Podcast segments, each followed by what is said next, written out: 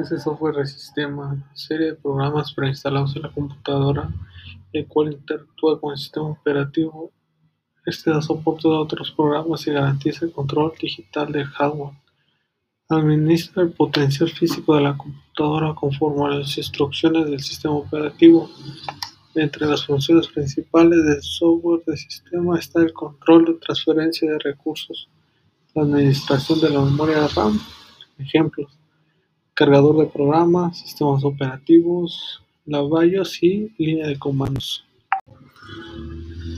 Software de programación. Los programas que permiten la construcción y el diseño de estos programas informáticos. Como este tipo de software se compone de piezas de software, de aplicaciones o incluso otros lenguajes de programación. Algunos de estos ejemplos serían Visual Pro, C++, Java, JavaScript, entre otras aplicaciones. El siguiente punto es el software de aplicación. Todos los programas que no atenúen el funcionamiento de una computadora, sino que son instalados en el sistema para conseguir funciones específicas y determinadas. Un ejemplo de estas son las hojas de cálculo o procesadores de texto.